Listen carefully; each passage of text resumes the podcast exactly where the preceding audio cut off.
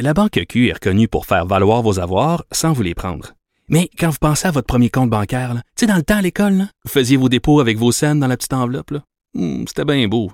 Mais avec le temps, à ce compte-là vous a coûté des milliers de dollars en frais, puis vous ne faites pas une scène d'intérêt.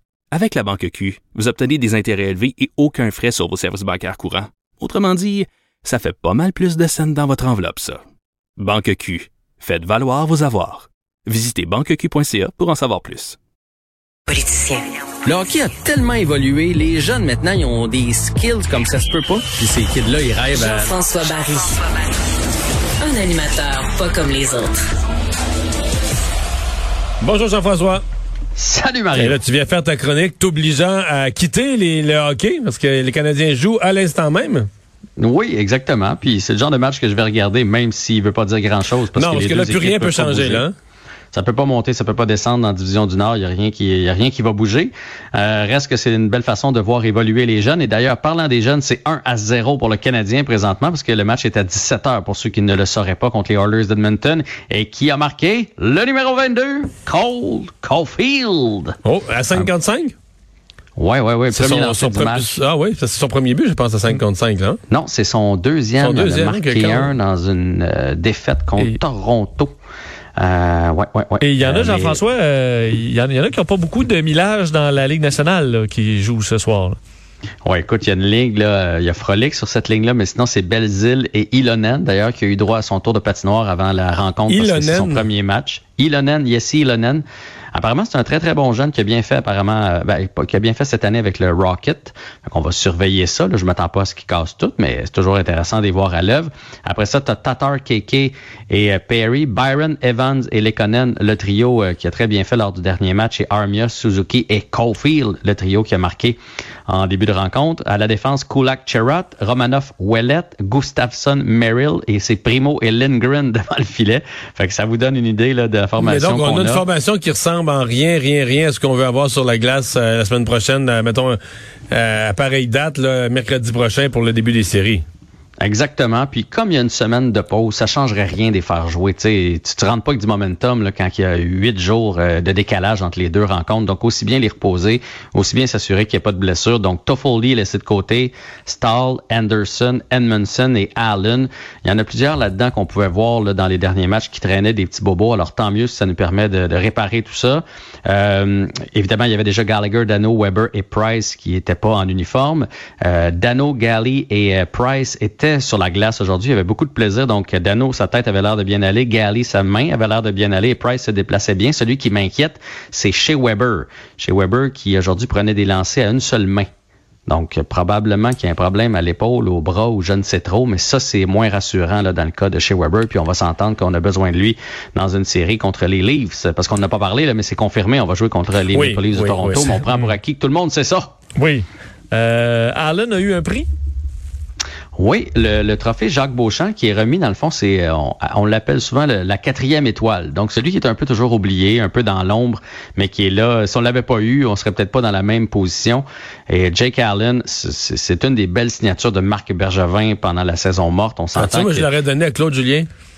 Parce que sans lui, on serait pas sans, sans- sans le début de... Non, non, non, pas parce qu'il est parti. Le plus utile pour, Sans le, début, série. sans le début de saison de Claude Julien, là, avec le, le taux de victoire de Dominique Ducharme, le Canadien est pas en série, il est même pas proche. là. C'est les points accumulés sous Claude Julien qui fait que le Canadien passe en série. là, les dix premiers matchs. Totalement. T'as un bon point, mais Jake Allen, on va quand même y donner. Il a été devant le filet plus souvent que Carey Price. C'était supposé être l'adjoint. Et imagine si on avait Est-ce eu que- est-ce qu'au total, il y a plus de matchs que Price? Oui, hein? Ouais, plus de matchs joués que Carey Price. Imagine si on avait encore eu euh, un, un Niemi ou euh, euh, ce genre de gardien-là qu'on a eu dans les dernières années. Là, le Canadien serait vraiment pas en série. On était en confiance, même si à la fin, il y a eu quelques ratés. Là, c'était beaucoup de matchs en peu de, de soir pour un deuxième gardien. Il a été très, très solide devant le filet. Moi, je trouve que ça lui revient entièrement. Alors, chapeau à Bon. Jake Allen. Le Canadien a mis un joueur sous contrat. Ouais, ça c'est une, euh, c'est une belle nouvelle. Je sais pas si ça fait écho là, de ce qu'on a vécu cette semaine avec le, fait, le fait québécois et le fait francophone. Mais on a signé Raphaël Harvey Pinard qui a bien fait avec le Rocket, un contrat à deux volets donc pour les deux prochaines saisons. Euh, quelque chose alentour de 800 000 par année s'il joue dans la Ligue nationale et 70-75 000 s'il joue dans la Ligue américaine. 8 buts, on se passe 32 en 32 parties cette année avec le Rocket, plus 12. Et ça, je vous rappelle là, que c'est un, c'est un jeune euh, qui est petit. Là, il est comme euh, Brandon Gallagher, mais il a brûlé la Ligue junior majeure du Québec avec les Saguenayens, avec les Huskies, entre autres, avec qui il est allé chercher la Coupe du C'est Président vrai et la qu'à ce annoncer un contrat, ça fait vraiment réaction à, à la colère des Québécois parce qu'il n'y avait aucun, aucun Québécois francophone. euh, Oui, mais ça en est signé un petit peu partout à travers la ligue. Là. Il y en a un, Westcott aussi, qui a été signé. euh, là, je, je dis ça de, de, de mémoire. Il me semble que c'est Westcott qui a été signé avec le Lightning, qui est un autre euh, Québécois signé là-bas. Fait qu'il y en a eu là, des joueurs. D'ailleurs, le Kraken a signé son premier joueur Ben oui. de l'histoire. Et c'est un ancien de l'Armada de Blainville-Boisbriand qui s'appelle Luke Hannon. Euh, c'est un gars de la Nouvelle-Écosse, même s'il jouait dans la Ligue junior majeure du Québec, c'est pas un, un Québécois. Euh, quatrième tour, lui, en 2018 par les Hurricanes de la Caroline. Il était devenu joueur autonome et donc euh, le, le Kraken, peu importe le, genre de carrière qu'aura Luke Hannon, là, je je sais pas s'il voit une bri- brillante carrière, là, ça demeure un joueur qui était sous contrat présentement.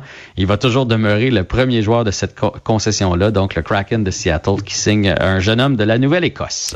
C'est rendu un 1, hein? C'est un déjà, hein? Ben oui, Ben, écoute, Edmonton, euh, Rondelle qui a dévié, semble-t-il, sur le bâton de Jake Evans et qui a surpris euh, euh, Primo. Bon. mais moi, je, Primo qui n'a pas énormément bien paru, là, mettons. Ouais.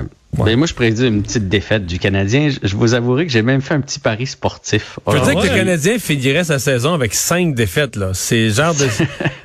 Oui, C'est une on autre dit à, séquence. on dit à mauvaise générale, bon show, là, Mario. Là. ça marche-tu, Ah, ça, c'est- avec le les séries, c'est une autre saison. Non, mais moi, je, la- me dis, la plus grosse, le- de- de- la plus grosse chance que le Canadien a contre Toronto, c'est que c'est quasiment impossible pour le coach de Toronto de les motiver, là. Je veux dire, c'est sûr que Toronto va arriver à dire, on s'en va jouer comme vraiment une gang de poireaux, qu'on gagne en on quatre. s'économise pour la suite. On s'économise pour Ouais. la suite. Ça va être difficile parce que c'est- tellement pas de la même ligue que tu dis comment tu fais, t'es le coach de Toronto pour amener tes joueurs à prendre la série au sérieux. Et c'est là que tu peux te faire jouer un tour, là. C'est là. Puis si on, s'il fallait, Toronto, une historique de s'écrouler en première ronde, euh, s'il fallait que le Canadien remporte ses premiers matchs, ça pourrait leur jouer dans la tête. C'est la seule chance que moi je vois aussi pour le Canadien. Mais bon, on va se croiser les doigts. Il n'y a pas grand-chose d'autre qu'on peut faire. Et vous dire en terminant que tout de suite après le Canadien, si ça vous tente de regarder du soccer, il y a le CF Montréal qui affronte euh, l'Inter de Miami. Euh, les deux ont des fiches euh, semblables et le CF Montréal qui est dans une disette pardon, de, de buts marqués. Là. Ça fait deux matchs qu'on n'a pas euh, marqué un but. Fait qu'on a bien hâte de voir ce match-là pour voir si c'était un coup de chance en début de saison lorsqu'on a inscrit quatre filets ou bien si on va être capable de répéter cette année. Et euh, je pense que j'ai le temps de vous dire que Chapovalov a gagné. s'en va au troisième tour euh, du tournoi de Rome, peut-être contre Nadal. Merci. Salut, À à demain, demain. Jean-François. Au revoir.